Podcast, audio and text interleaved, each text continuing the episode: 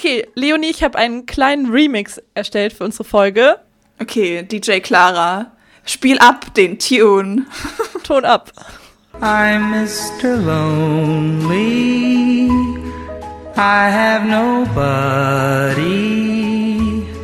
for my own.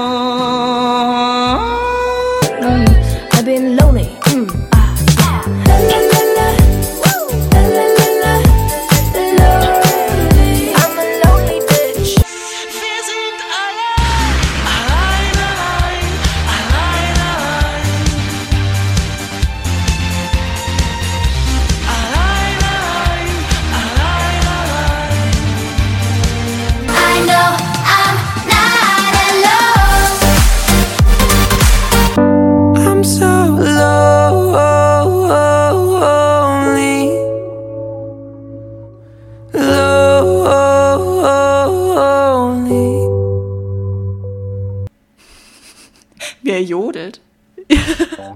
Lonely Bitch, it's me. Ja, eine Contemporary Music ähm, Constellation of ähm, Loneliness. of Loneliness. Ja, unschwer zu erkennen, um was es heute in unserem Podcast geht. Nämlich, Clara, möchtest du es verkünden? Einsamkeit.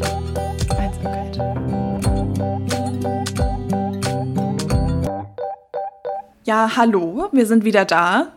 Ähm, es war eine Weile still bei uns, aber jetzt sind wir hier wieder zurück mit einer neuen Folge von Über den Tassenrand. Euer Podcast für popkulturelle Themen, politische Themen, ein wildes Potpourri möchte ich es nennen, ähm, an Themen. Und dieses Mal geht es um das Thema Einsamkeit. Ähm, das ist ein Thema, das wahrscheinlich viele von uns, mit denen viele von uns schon mal in Berührung gekommen sind. Gerade jetzt im Winter, man sitzt alleine zu Hause. Die Tage werden kürzer, es ist dunkel draußen und gerade in einer Pandemie, ich meine, ja, wir haben jetzt alle ein bisschen das Gefühl, als wäre die schon vorbei, was natürlich nicht der Fall ist. Ähm, und ja, wer weiß, wie es jetzt eben in Herbst und Winter noch weitergeht. Aber ähm, wir alle fühlen uns hin und wieder einsam und darüber wollen wir heute zusammen sprechen. Genau, ich bin Clara übrigens, mir gegenüber sitzt Leonie und auch wir fühlen uns manchmal einsam. Aber ähm, die Frage ist, ist das vielleicht auch völlig normal oder ab wann ist Einsamkeit vielleicht nicht mehr normal oder gesund? Normal, vielleicht hier auch ein problematisches Wort, was ich gerade verwende. ähm, zusätzlich ist ja jetzt auch noch im November, Movember, also der Monat, ähm, bei dem man viel auch über Mental Health Issues redet, packt, passt also perfekt auch saisonal, unser Thema. Und ähm, damit wir hier nicht nur alleine quatschen, haben wir uns wieder eine Expertin dazu geholt, die Psychologin Susanne Bücker. Sie forscht an der Ruhr-Uni in Bochum zum Thema Einsamkeit und Lebenszufriedenheit und hat dazu schon viele Studien erstellt, sehr viel geforscht und ich habe mit ihr gesprochen und sie wird heute ein paar ähm, ja, Eindrücke, ein paar ähm, wichtige Fakten und äh, ihr ganzes Knowledge mit uns teilen. Clara hat ähm, mit Frau Bücker gesprochen. Ich kenne das Interview noch nicht. Ich bin schon sehr gespannt, was ähm, unsere Expertin dazu gesagt hat zu diesem Thema. Und ja, bin allgemein auf die Folge gespannt. Wir werden auch darüber sprechen, weshalb Einsamkeit auch ein politisch relevantes Thema ist. Auch ein Aspekt, ähm, über den ich vor der Recherche zu der Folge noch nie drüber nachgedacht habe, aber was jetzt im Nachhinein sehr viel Sinn macht. Genau, bevor wir in die Folge reinstarten, geht es natürlich wie jedes Mal erstmal darum, was haben wir für Tees mitgebracht? Clara, du streckst mir schon deine äh, Tasse virtuell entgegen. Ja, cheers. Was ist da drin? Ähm, ich habe mich auch wieder ähm, an der Saison orientiert. Ich habe einen Spicy Pumpkin Tee, einen grünen Tee mit, ähm, ja, die Frage ist, ist hier überhaupt Pumpkin drin? Nee, natürlich nicht. Er heißt einfach nur so. Da sind aber viele Spices drin. Das ist ja auch ähm, ein Irrglaube. Also Pumpkin Spice ist ja einfach nur die Gewürzmischung. Da muss ja gar kein Kürbis drin sein. Ja. Ähm, genau, kann man äh, gut trinken, auch ohne Pumpkin Sehr, sehr lecker. Klingt, ja, klingt sehr lecker. Und sehr passend für die Jahreszeit auf jeden Fall. Und was trinkst du? Ich ähm, habe einen Anti-Stress-Tee. Ich habe eigentlich heute gar keinen Stress gehabt, aber ähm, der ist ganz neu. Ähm, das ist nämlich, der Tee hat schon ähm, viele Kilometer zurückgelegt, denn aus Nostalgiegründen habe ich bei meinem Lieblingsteeladen in Tübingen noch aus der Studienzeit bestellt. Ähm, und es ist ein Anti-Stress-Tee. Also da ist irgendwie Räubusch drin und noch sonstige ganz tolle Kräuter. Schmeckt auf jeden Fall sehr gut und Sachen gegen Stress. Genau. Und Räubuschtee ähm, erinnert mich auch an meine Kindergartenzeit, weil da gab es immer kalten Räubuschtee. Und darum, ähm, ja, mag ich den sehr gern. Ich finde, in so Jugendherbergen gab es immer diesen roten Tee, Ja, äh, den ich immer gar nicht mochte. mhm. ja, mochte es ich auch immer nicht. halt so roten Tee auch in Kindergärten. Ich fand es immer ekelhaft. Der hat immer so sauer geschmeckt. Aber Räubusch ist ja auch so rötlich. Nee, Aber- aber, Räubisch ist anders. Räubisch ist Mhm, gut. eben, das ist gut. Also ich finde, sonst gab es voll oft ähm, so Früchtetee, da bin ich halt gar kein Fan von. Also ich mag Kräutertees, aber Früchtetee so gar nicht. Ähm, und ich finde, oder ich weiß nicht genau, ist dieser Jugendherbergstee, also jeder kennt ihn, aber ich wüsste jetzt auch nicht, was das war, also was da drin war. Ist ein ganz ähm, mysteriöses Gesöff, So ein künst, künstlicher Früchtetee. wahrscheinlich. Ja, ähm, von dem Jugendherbergen jetzt eine Überleitung, die ich nicht habe, wieder zurück zur Einsamkeit. Aber das ist natürlich nicht die Frage, was ist denn Einsamkeit? Alleine sein heißt nicht gleich einsam sein. Einsamkeit ist eben ein Gefühl, während Alleinsein eher ein Zustand ist. Clara, wie hat denn Frau Bücker das definiert? Ziemlich ähnlich tatsächlich. Also ähm, auch, dass eben Einsamkeit ein subjektives Gefühl ist und ähm, gar nicht immer mit Alleinsein zu tun haben muss. Also man, ähm, es geht darum, wie wir uns fühlen und nicht immer darum, ob wir viele oder wenige Kontakte haben. Hören wir mal rein, was sie zu sagen hat. Wir sprechen häufig davon, dass Einsamkeit eine wahrgenommene Diskrepanz ist zwischen den Beziehungen, die wir uns wünschen und den Beziehungen, die wir tatsächlich haben. Also immer dann, wenn wir feststellen, da passt irgendetwas nicht, zum Beispiel, weil wir zu wenig Kontakte haben oder weil wir zu oberflächliche Kontakte haben, dann fühlen sich Menschen einsam. Und das Alleine sein in Abgrenzung dazu beschreibt eher einen objektiven Zustand der zum Teil auch mal positiv bewertet werden kann, aber eben auch in Einsamkeit münden kann, wenn man damit unzufrieden ist. Das macht es natürlich auch voll schwierig, eigentlich in der Forschung ähm, Einsamkeit zu messen mit so objektiven Daten, zum Beispiel wie viele Menschen wohnen alleine in Haushalten oder so, weil ja, es ja eigentlich, eigentlich um Gefühl geht oder um diese Diskrepanz zwischen dem, was ich mir wünsche und was ich habe. Und nur wenn Menschen immer individualisierter leben, ähm, in der heutigen Zeit heißt es nicht sofort, dass wir auch mehr Einsamkeit haben. Ja, sehr spannend, was sie gesagt hat, auch mit den oberflächlichen Kontakten. Also das ist ja eben dieses Phänomen, das ähm, kennen bestimmt auch viele, dass man sich auch in einem Raum voll mit Menschen trotzdem einsam fühlen kann, obwohl man objektiv gesehen, man ist nicht alleine, aber man fühlt sich trotzdem nicht, die Verbindung stimmt irgendwie einfach nicht. Ganz richtig. Und ähm, dazu hat sie auch noch etwas sehr Spannendes gesagt, nämlich, dass es sehr viele verschiedene Formen von Einsamkeit gibt. Ähm, erstmal, sie hat vor allem drei verschiedene genannt, nämlich die emotionale, die soziale und die kollektive Einsamkeit. Und ähm, das, was du vielleicht gerade erwähnt hast, ähm, vielleicht ist das so eine emotionale Einsamkeit, könnte man sagen. Also wenn man vielleicht eigentlich viele äh, Leute um sich hat, aber der so ein ganz enger, vertrauter Kontakt fehlt. Ähm, der, ein bester Freund, eine beste Freundin, der man sich anvertrauen kann. Ähm, das versteht man dann unter emotionaler Einsamkeit. Und soziale Einsamkeit ist vielleicht das, was wir auch in der Corona-Pandemie hatten, ähm, dass wir einfach das Gefühl haben, uns fehlt so ein Netzwerk an Menschen, vielleicht auch an etwas loseren Bekanntschaften. Und äh, vielleicht habe ich eine glückliche Beziehung, aber die füllt mich nicht aus. Ich fühle mich trotzdem sozial einsam. Und dann eine kollektive Einsamkeit hat etwas damit zu tun, dass man sich nicht einer Gruppe zugehörig fühlt oder nicht der Gruppe, wo man irgendwie ist. Also ja, man kann sich nicht ähm, damit identifizieren und fühlt sich alleine. Mm, Ja, also haben wir uns praktisch in der Pandemie auf ähm, mehreren Ebenen oder potenziell einsam gefühlt. Ja, ich habe mich bei der kollektiven zum Beispiel gefragt, ob ob das vielleicht zum Beispiel sowas ist, wie wenn man migriert, ist in ein anderes Land, so. Genau, also dass man, ähm, dass es viel mit Identität auch zu tun hat irgendwo. Sowas habe ich ähm, eher zum Glück äh, noch nicht erlebt, aber wenn man, wenn ich mal irgendwie auch in der Zeit, wo ich im Ausland gelebt habe, finde ich schon, dass ähm, man da vielleicht merkt, so, okay, man hat erstmal weniger ähm, so emotional sehr enge Ansprechpartner vor Ort. Da kann ich, habe ich mich schon manchmal einsam gefühlt. Oder auch, ja, wie du meintest jetzt so in der Pandemie, dass dieses Sozialvereinsamen hatte ich, glaube ich, vor einem Jahr so vielleicht so ein bisschen, weil man so wenig Leute sehen konnte. Und ähm, ja, so diese, dieser alltägliche Kontakt gefehlt hat. Ja, auf jeden Fall.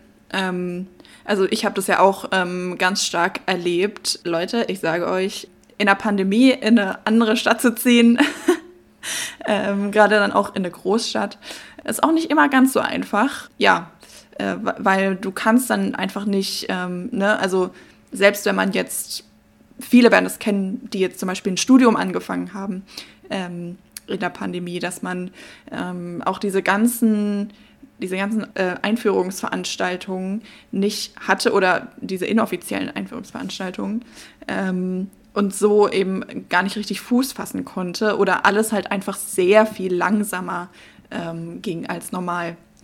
Auch wer einen neuen Job angefangen hat und dann nur die ganze Zeit im Homeoffice zu Hause rumsitzt. Genau. Da, also hat man ja kein Netzwerk, so woher soll man das haben? Jetzt ähm, gab es viele Schlagzeilen, auch so besonders auch seit Corona, zum Thema Einsamkeit. Ich äh, gebe hier mal ein paar zum Besten. Einsamkeit. Immer mehr junge Menschen betroffen. Facharzt Manfred Spitzer warnt. Einsamkeit schadet der Gesundheit. Isolation während Corona. Warum Einsamkeit krank macht. Die Einsamkeit der Generation Z. Und dann natürlich die Epidemie der Einsamkeit. Dramatisch, sehr dramatisch. Ähm, bei die Einsamkeit der Generation Z. Also ganz ehrlich, es hört sich schon ein bisschen boomermäßig an, so von wegen, die sind nur einsam, weil sie immer nur am Handy hängen. Dieses Handy, wenn sie das nicht hätten. Oh ja, dazu kommen wir später noch. Aber es ist ja auch die Frage, ähm, ja, genau, es ist ja auch die Frage, woran liegt es jetzt? Ähm, oder ist es überhaupt so, dass wir immer einsamer werden? Und wenn ja, woran liegt es? Ich meine, klar, die sozialen Medien ist jetzt auch nicht ganz so abwegig, dass das was, dass das was damit zu tun hat. Wie sieht das unsere Expertin? Ja, die Psychologin Susanne Bücker, die würde ich sagen, gibt erstmal Entwarnung ähm, bei dem Stichwort Epidemie der Einsamkeit. Dieser Begriff würde, passt nicht so sehr zu der Situation, die wir haben. Es ist tatsächlich zum Beispiel so, dass bei hochaltrigen Menschen die Einsamkeit ähm, teilweise zurückgegangen ist oder in manchen Altersgruppen die Einsamkeit leicht zurückgeht. Und wir ja keine Epidemie haben. Aber ähm, worauf wir besonders gucken wollen, sind die jungen Leute. Genau, und da ähm, kennt sich ja Susanne Bücker auch sehr gut aus. Also sie hat ja da auch eine Studie dazu veröffentlicht. Da geht es eben drum, äh, um die Einsamkeit bei jungen Erwachsenen. Was ist dabei rausgekommen? Das hören wir uns doch mal an.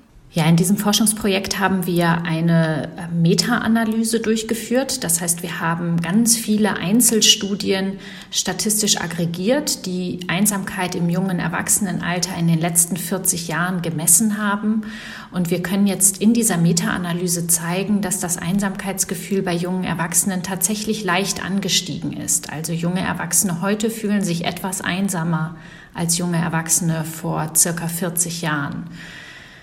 Dafür gibt es jetzt ganz unterschiedliche Erklärungen und Ursachen, denn Einsamkeit ist häufig nicht monokausal zu erklären. Das heißt, es gibt dann nicht einen einzigen Grund, auf den man das zurückführen kann, sondern das sind eine Vielzahl an gesellschaftlicher Veränderungen. Ja, also es ist tatsächlich so, dass wir einen leichten Anstieg, also auch nur äh, leicht, aber einen Anstieg der Einsamkeit bei jungen Menschen haben im Vergleich zu vor 40 Jahren. Ich finde aber, das macht auch irgendwo Sinn, weil ich meine, zumindest in meinem Umfeld ist es ja auch so, dass es im Vergleich zu vor 40 Jahren eben gehen junge Leute ja schon eher mal ziehen in eine andere Stadt oder äh, vielleicht auch ins Ausland oder wohnen auch nicht so lange an einem Ort. Und von daher macht es ja Sinn, dass man sich dann ab und zu einsam fühlt, auch wenn man dann dort wieder Kontakte knüpft. Aber natürlich sind die Übergänge dann immer ähm, oder ka- kann es mal dazu kommen. Also gerade dieses mobile Leben ähm, kann natürlich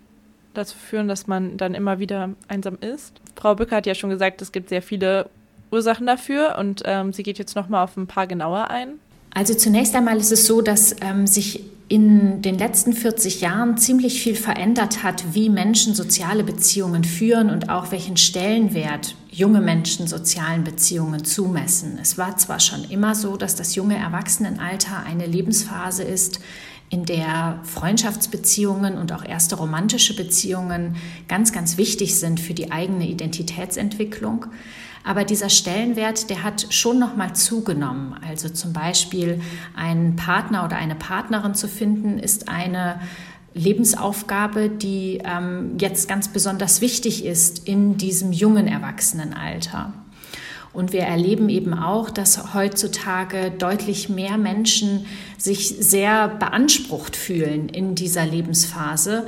Zum Beispiel, weil sie sich beruflich etablieren müssen, weil sie ein Studium oder eine Ausbildung abschließen, aber gleichzeitig vielleicht auch Familienplanung, zumindest gegen Ende dieses jungen Erwachsenenalters, ein Thema wird. Das ist eine Lebensphase, in der viele Menschen auch umziehen, also zum Beispiel für die erste Ausbildungsstelle dann aus dem eigenen Elternhaus ausziehen und damit einen Umbruch in ihrem sozialen Netz erleben.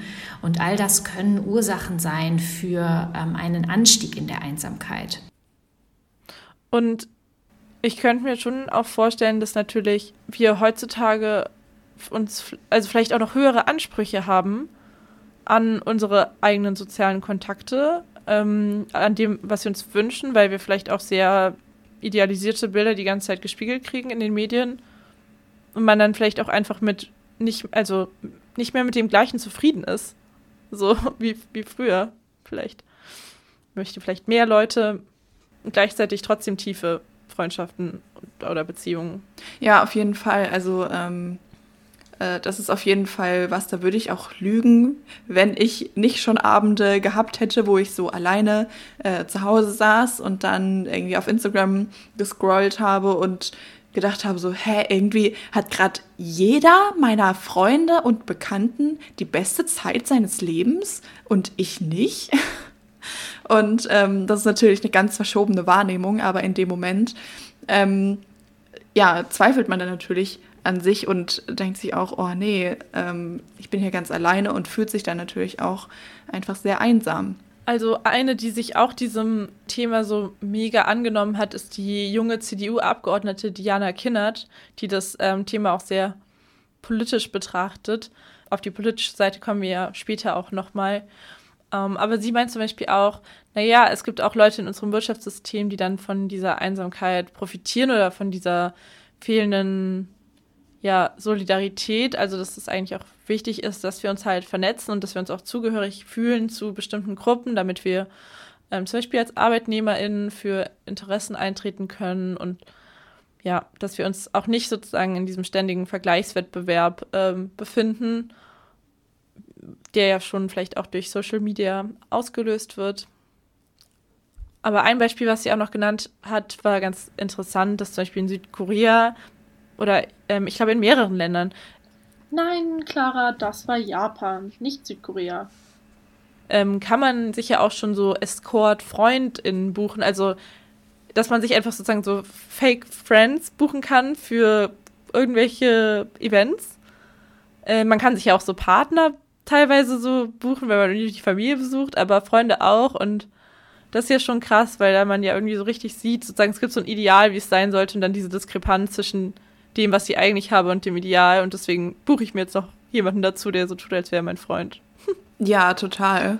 Auch so diese Kommerzialisierung von Beziehungen. Ist natürlich ein Randphänomen, absolutes Randphänomen. Genau, wenn wir noch weitere Gründe betrachten, weshalb Leute einsam sind, dann würde ich mich da einmal auf eine Umfrage der, ähm, des Wissenschaftlichen Dienstes der EU-Kommission beziehen.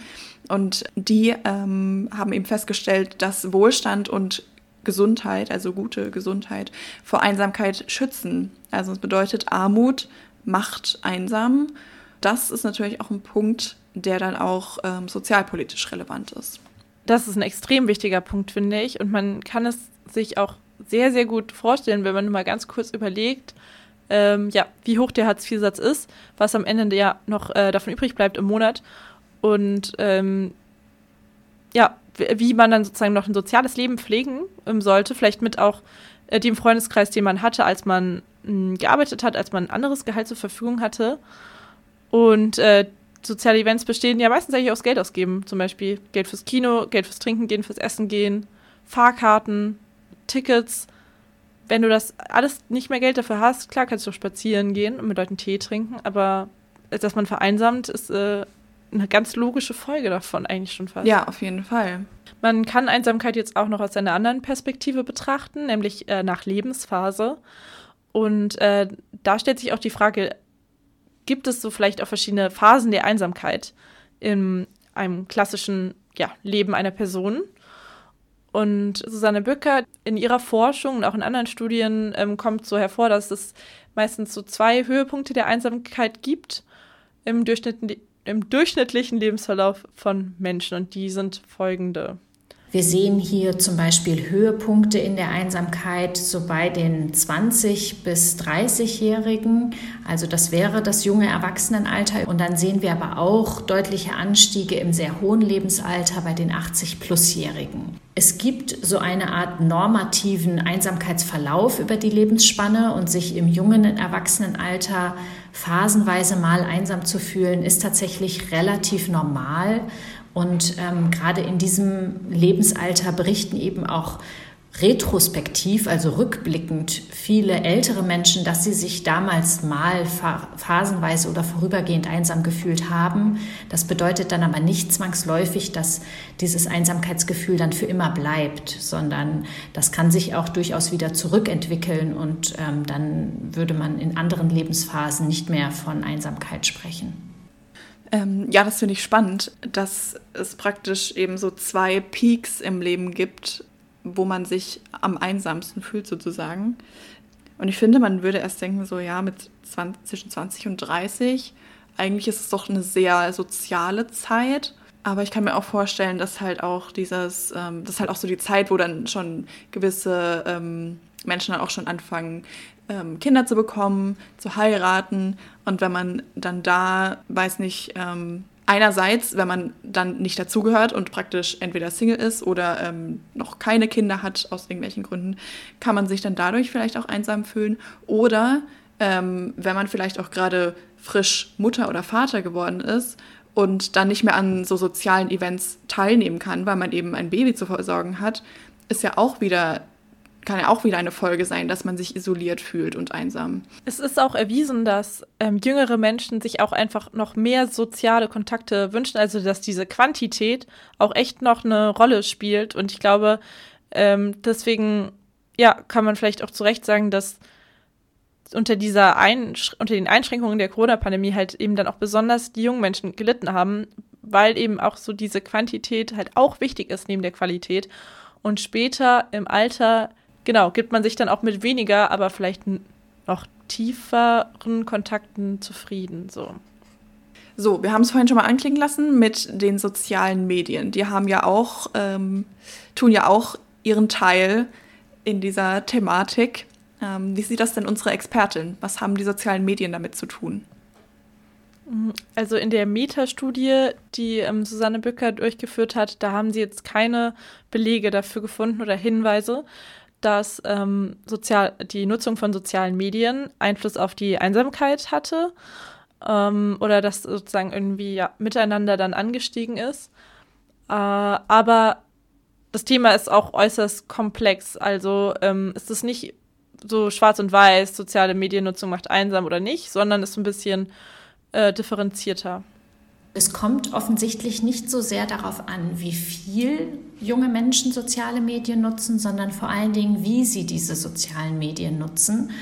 Ähm, und hier ähm, zeigt die bisherige Forschung, dass vor allen Dingen dann, wenn man jegliche Sozialkontakte in Online-Welten verlagert, das eher schädlich ist für das Einbindungsgefühl und dann möglicherweise auch Einsamkeit auslösen kann.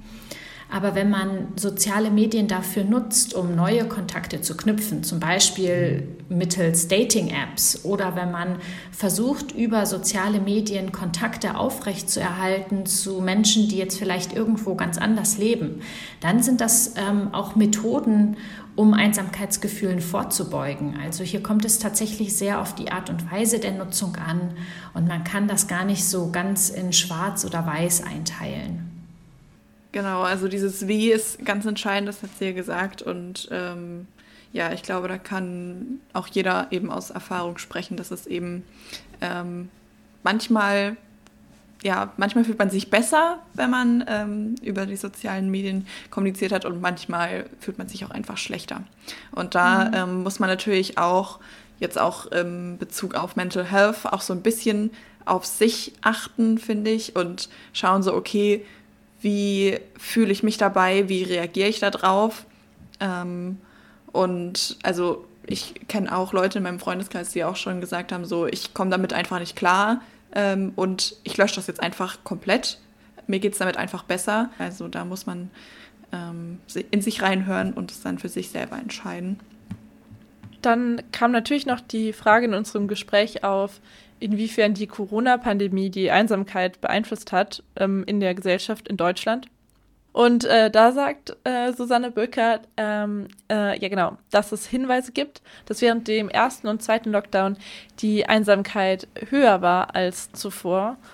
Und ob das Gefühl jetzt wieder zurückgegangen ist, äh, dazu hat man noch keine genauen Studien, das weiß man noch nicht so genau. Also ja, relativ erwartbar vielleicht das Ergebnis, aber wie gesagt, genaueres muss man noch sehen. Ja, ich kann dazu ähm, vielleicht schon mal ähm, die Ergebnisse von einer Umfrage nennen. Das ist die gleiche Umfrage, wie ich vorhin ähm, schon mal erwähnt hatte, wieder die vom Wissenschaftlichen Dienst der EU-Kommission. Ähm, und die haben eben ähm, Menschen befragt, einmal 2016 und ähm, dann wieder 2020.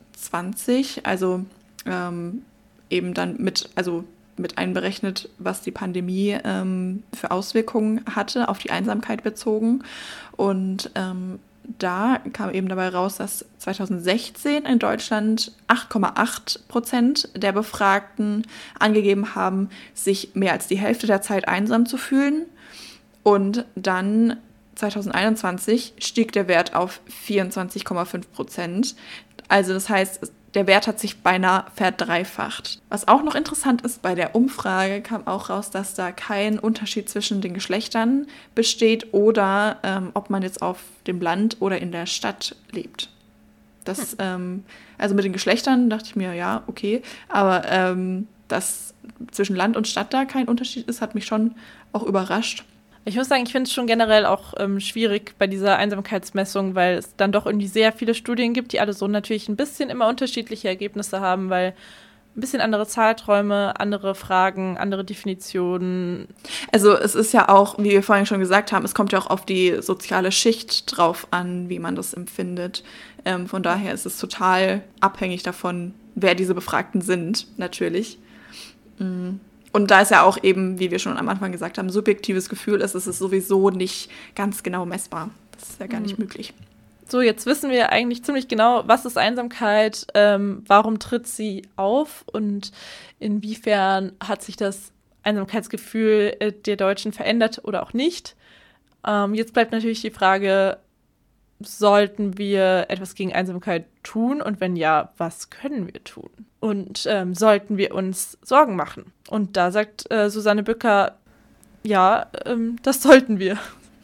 Beruhigend. Beruhigend. Da würde ich schon sagen, dass ähm, wenn man mal auf die absoluten Zahlen schaut, wie viele Menschen in Deutschland von chronischer Einsamkeit betroffen sind, dann sprechen wir hier über mehrere Millionen Menschen.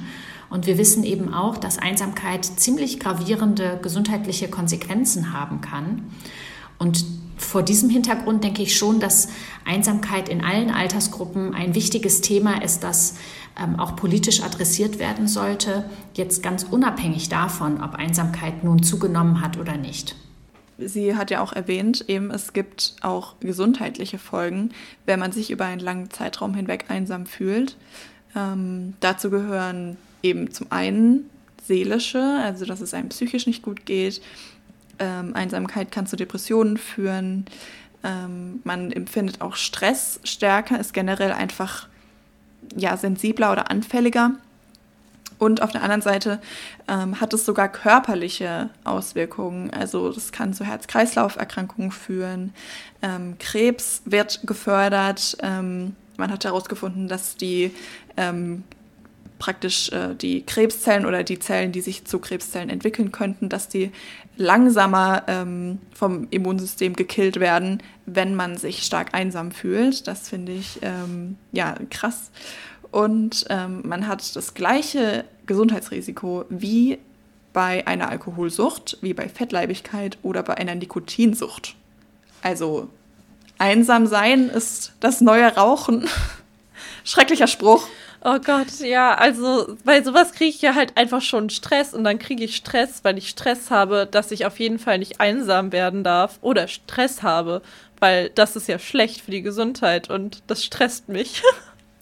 Ja, total. Vor allem, also man möchte ja auch nicht einsam sein in den meisten Fällen. Also oft ist es ja auch ähm, ein, ein Zustand oder ein Gefühl, ähm, d- das man gerne ändern würde. Von daher bringt einem die Information in dem Moment auch nicht so viel. Das stimmt natürlich. Ja, aber Ähm, auf gesellschaftlich, äh, auf gesellschaftlicher Ebene natürlich äh, sehr relevant, auch sag ich jetzt mal für unser Gesundheitssystem, dass äh, ja, Körper und Geist dann eben doch sehr, sehr eng zusammenhängen. Vor allem kann Einsamkeit ja dann auch wieder ein Teufelskreislauf sein, wenn man sowieso schon ähm, krank ist. Also wir hatten ja vorhin, ähm, hatten wir es ja schon davon, dass eben äh, Gesundheit, ähm, wenn man bei guter Gesundheit ist, dass man dann vor Einsamkeit praktisch bewahrt wird. Ähm, wer zum Beispiel chronisch krank ist und ähm, dadurch isoliert zu Hause sein muss, gerade zum Beispiel Pandemie, ähm, man traut sich nicht vor die Tür, weil man natürlich nicht angesteckt werden möchte.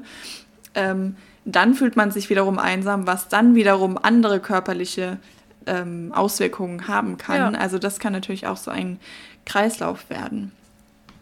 Ja, apropos Teufelskreis, da fällt mir jetzt auch noch ein ähm, gutes Konzept ein. Also in der Ökonomie spricht man zum Beispiel von dem Matthäus-Effekt oder der hat auch noch ganz viele andere Namen, aber das ist sozusagen äh, das Effekt, dass man bei vielen Dingen einfach eine sehr ungleiche Verteilung hat. Also dass zum Beispiel ähm, sehr wenige Leute ähm, sehr viele soziale Kontakte haben und dass es selbstverstärkende Effekte gibt. Also es ist halt dann auch so, wenn ich viele soziale Kontakte habe, ist es sehr viel einfacher, noch viele neue zu knüpfen, während wenn ich wenige habe, es sehr, sehr, sehr viel schwieriger ist, über, wieder neue zu knüpfen. Also so, wer hat, dem wird gegeben. Deswegen heißt es Matthäus-Effekt. Und äh, das ist ja dann sozusagen andersrum auf die negative Art eigentlich auch wieder so ein Teufelskreis.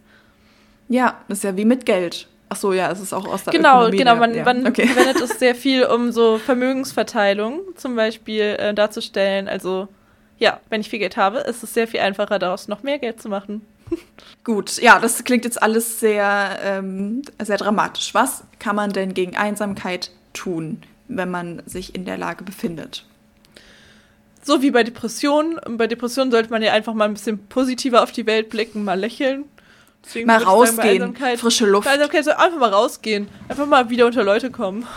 Ähm, nein, also erstmal haben wir schon festgestellt, sich auch insbesondere als junger Mensch, so zwischen 18 und ähm, 30, das ist übrigens das, was so als junge Erwachsene so definiert wird, sich da ab und zu mal einsam zu fühlen, ist ähm, ja völlig normal und erstmal auch nicht sehr bedenklich, sondern man, man fühlt sich ja manchmal auch einfach schlecht. Das gehört ja auch zum Leben dazu. Aber es gibt natürlich auch chronische Einsamkeit.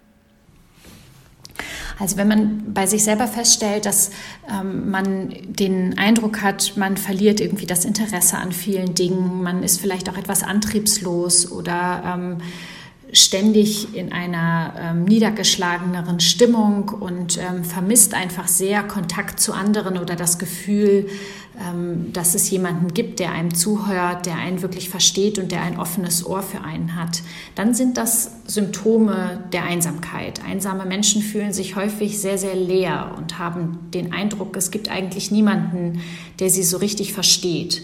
Und wenn dieses Gefühl länger anhält und man den Eindruck hat, man schafft es da alleine eigentlich nicht mehr so gut raus, dann wäre das ein Hinweis darauf, dass man sich dann möglichst bald auch mal an äh, professionelle Hilfe wenden sollte. Und erste Ansprechpartnerinnen und Partner könnten dabei die eigenen Hausärztinnen oder Hausärzte sein, aber es gibt auch eine Reihe an ähm, sehr niederschwelligen Angeboten im Bereich der Sozialberatung, an die man sich wenden kann. Es gibt auch explizite anonyme Telefonhotlines, die sich auf Einsamkeit spezialisiert haben. Ich selbst komme jetzt äh, aus dem Rheinland- und Ruhrgebiet. Und zum Beispiel gibt es in einem, an einem Klinikum in Bochum jetzt ganz neu eine Einsamkeitssprechstunde, die explizit dafür eingerichtet wurde, um einsamen Menschen so einen ersten Ansprechpartner oder eine Ansprechpartnerin zu bieten, die mit einem so ein bisschen sondiert, Braucht es da professionelle Unterstützung und möglicherweise auch therapeutische Anbindung oder gibt es andere Möglichkeiten, damit die Betroffenen es selbst wieder rausschaffen aus diesem Einsamkeitsteufelskreis, der sich sonst sehr schnell entwickelt?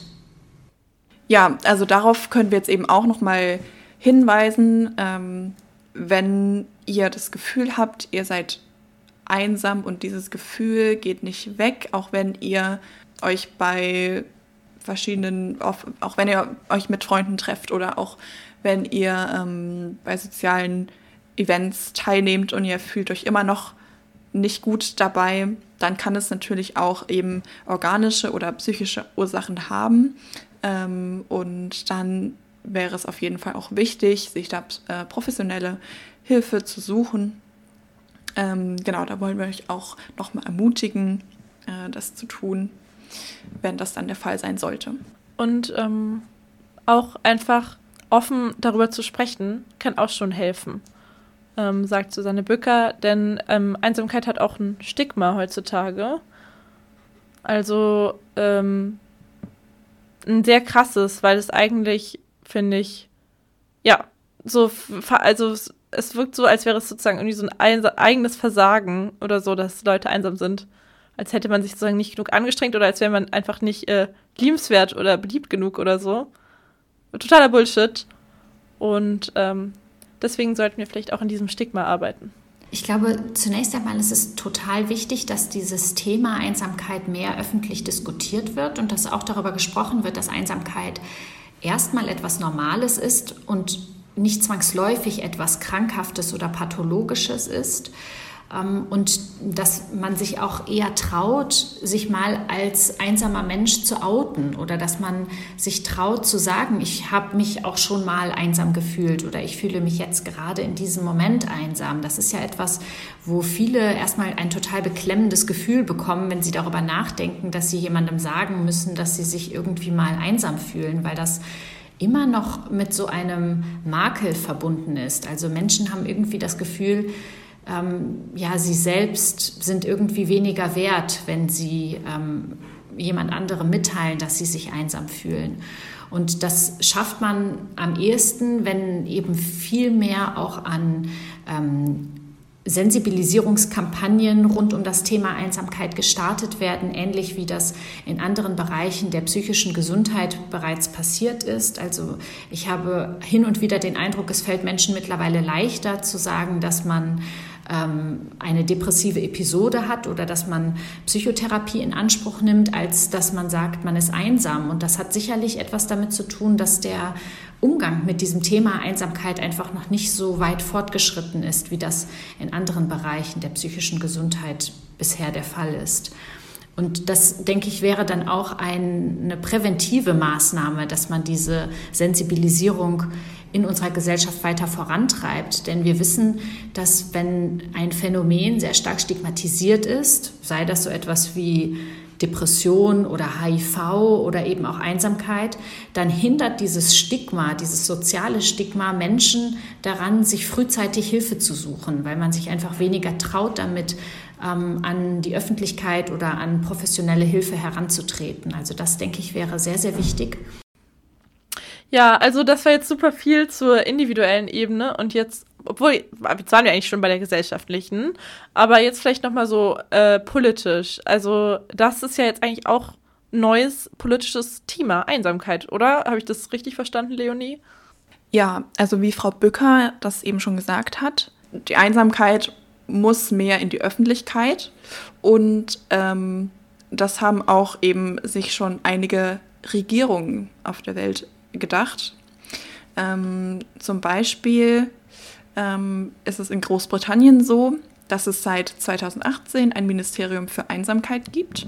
Das wurde übrigens zu Ehren von Joe Cox eingeführt. Ähm, einige werden sich erinnern, dass es eine Politikerin oder war eine Politikerin der Labour-Partei, die 2016 von einem Rechtsextremen ermordet wurde. Und ähm, die Einsamkeit in Großbritannien zu bekämpfen, das war so ein bisschen ihr besonderes Anliegen. Das lag ihr am Herzen und das wollte man dann eben damit weiterführen mit diesem Ministerium. Ähm, die erste Einsamkeitsministerin, die hieß oder heißt Tracy Crouch und die hat eben gesagt, dass sie direkt nach der Bekanntgabe, dass es dieses Ministerium geben wird, hunderte Mails erreicht haben von Menschen, die den Schritt eben befürworten. Ähm, da wurde ein Nerv getroffen. Und heute wird das Ministerium von Diana Barron geleitet. Sie hat gesagt, die Pandemie hätte das Problem der Einsamkeit, das es ja vorher schon gab, einfach in die Öffentlichkeit gebracht, ähm, weil da es einfach so eine kollektive oder ein kollektives Empfinden von Einsamkeit gab. Ähm, ihr Ministerium unterstützt eben verschiedene Projekte in verschiedenen Lebensbereichen. Zum Beispiel setzen sich für eine Selbstverpflichtung von Unternehmen ein, dass die sich eben mehr um das Wohlbefinden ihrer MitarbeiterInnen kümmern. Oder sie unterstützen Veranstaltungen, bei denen Kontakte geknüpft werden können. Und was ganz essentiell ist, Fahrdienste für Menschen mit eingeschränkter Mobilität sollen auch gefördert werden. Denn wer nicht mobil ist, der muss ja gezwungenermaßen isoliert zu Hause bleiben. Und ähm, ja, darum ist es ganz wichtig, dass es da eben Projekte gibt. Außerdem ähm, setzt sich eben Baron für ähm, ein positiveres Bild vom Gefühl der Einsamkeit ein oder dass eben das Stigma einfach ähm, davon weggenommen wird. Außer Großbritannien gibt es auch noch ein anderes Land, nämlich Japan. Ähm, die haben besonders seit der Pandemie leider eine besonders hohe Frauensuizidrate. Als ähm, Reaktion darauf haben sie dann eben Anfang des Jahres eine, äh, einen Einsamkeitsminister ernannt nach britischem Vorbild. Okay, cool. Also ich, äh, das hat, glaube ich, auf jeden Fall Wellen geschlagen, dieses Einsamkeitsministerium, also auch eine krasse Symbolwirkung gehabt. Ähm, ich denke mir, so politisch ist es ja vor allem wichtig, dass man sich irgendwie mit dem Thema beschäftigt. Egal, ob man jetzt ein Ministerium dazu hat oder nicht, oder? Was denkst du? Ähm, ja, auf jeden Fall. Also ähm, man braucht ja nicht unbedingt ein Ministerium, um Maßnahmen zu ergreifen, ge ergreifen gegen ähm, Einsamkeit in der Bevölkerung. Klar, ähm, ich denke, es war halt auch so ein bisschen wichtig, da so eine Signalwirkung eben dadurch zu erzielen. Also wenn man jetzt eben weiß, oh, die haben ein Einsamkeitsministerium, das lenkt natürlich die Aufmerksamkeit darauf und dann wird da auch drüber gesprochen. Ganz wie Agen- Agenda-Setting ist das ja irgendwie erstmal Genau, so. genau. Äh, wo sind wir denn da in Deutschland? Du hast dich doch schlau gemacht. Ja, also ich habe mal so ein bisschen gegoogelt, was denn so auf der Seite der Bundesregierung so zum Thema Einsamkeit steht. Und da fand ich was relativ einseitig, was ich da so äh, gesehen habe. Also es ging eher um Einsamkeit bei Senioren. Aber das Thema, ob wir in Deutschland vielleicht auch ein Einsamkeitsministerium brauchen, wurde auch schon ähm, innerhalb der Parteien diskutiert. Also zum Beispiel CDU, CSU, SPD und FDP. Die fordern bereits ähm, einen oder eine Einsamkeitsbeauftragten für eine stärkere Sensibilisierung für Einsamkeit in der Gesellschaft. Und die Grünen fordern in ihrem Wahlprogramm eine nationale Strategie gegen Einsamkeit. Und auch die Linken möchten mehr Engagement gegen Einsamkeit in der Politik. Also, so wie sich das anhört, könnte da vielleicht bald was auf den Weg kommen. Und auf Länderebene könnte man ja vor allem auch das Thema, also da werden ja die ähm, Schulpläne geschrieben und ähm, da könnte man dann natürlich auch stärker dafür sorgen, dass das Thema in der Schule thematisiert wird. Also das war zum Beispiel eine Idee von Susanne Bücker, die meinte, ja, wir lernen in der Schule, dass irgendwie gesunde Ernährung und Bewegung wichtig sind. Aber Freunde sind genauso wichtig für unsere Gesundheit und auch das sollten wir vielleicht, äh, ja, das sollten wir lernen und äh, Kindern auch beibringen.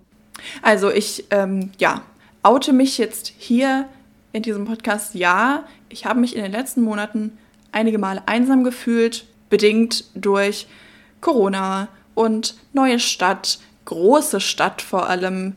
Ähm, und habe mir immer so gedacht, es liegt irgendwie an mir oder ich bin, weiß nicht, das, ich kann mich so nicht fühlen. Ich bin in meinen 20ern, ich sollte nur am Socializen sein. Aber ich habe jetzt aus diesem Podcast mitgenommen, es ist keine Schande, sich ab und zu einsam zu fühlen. Das passiert, das ist normal.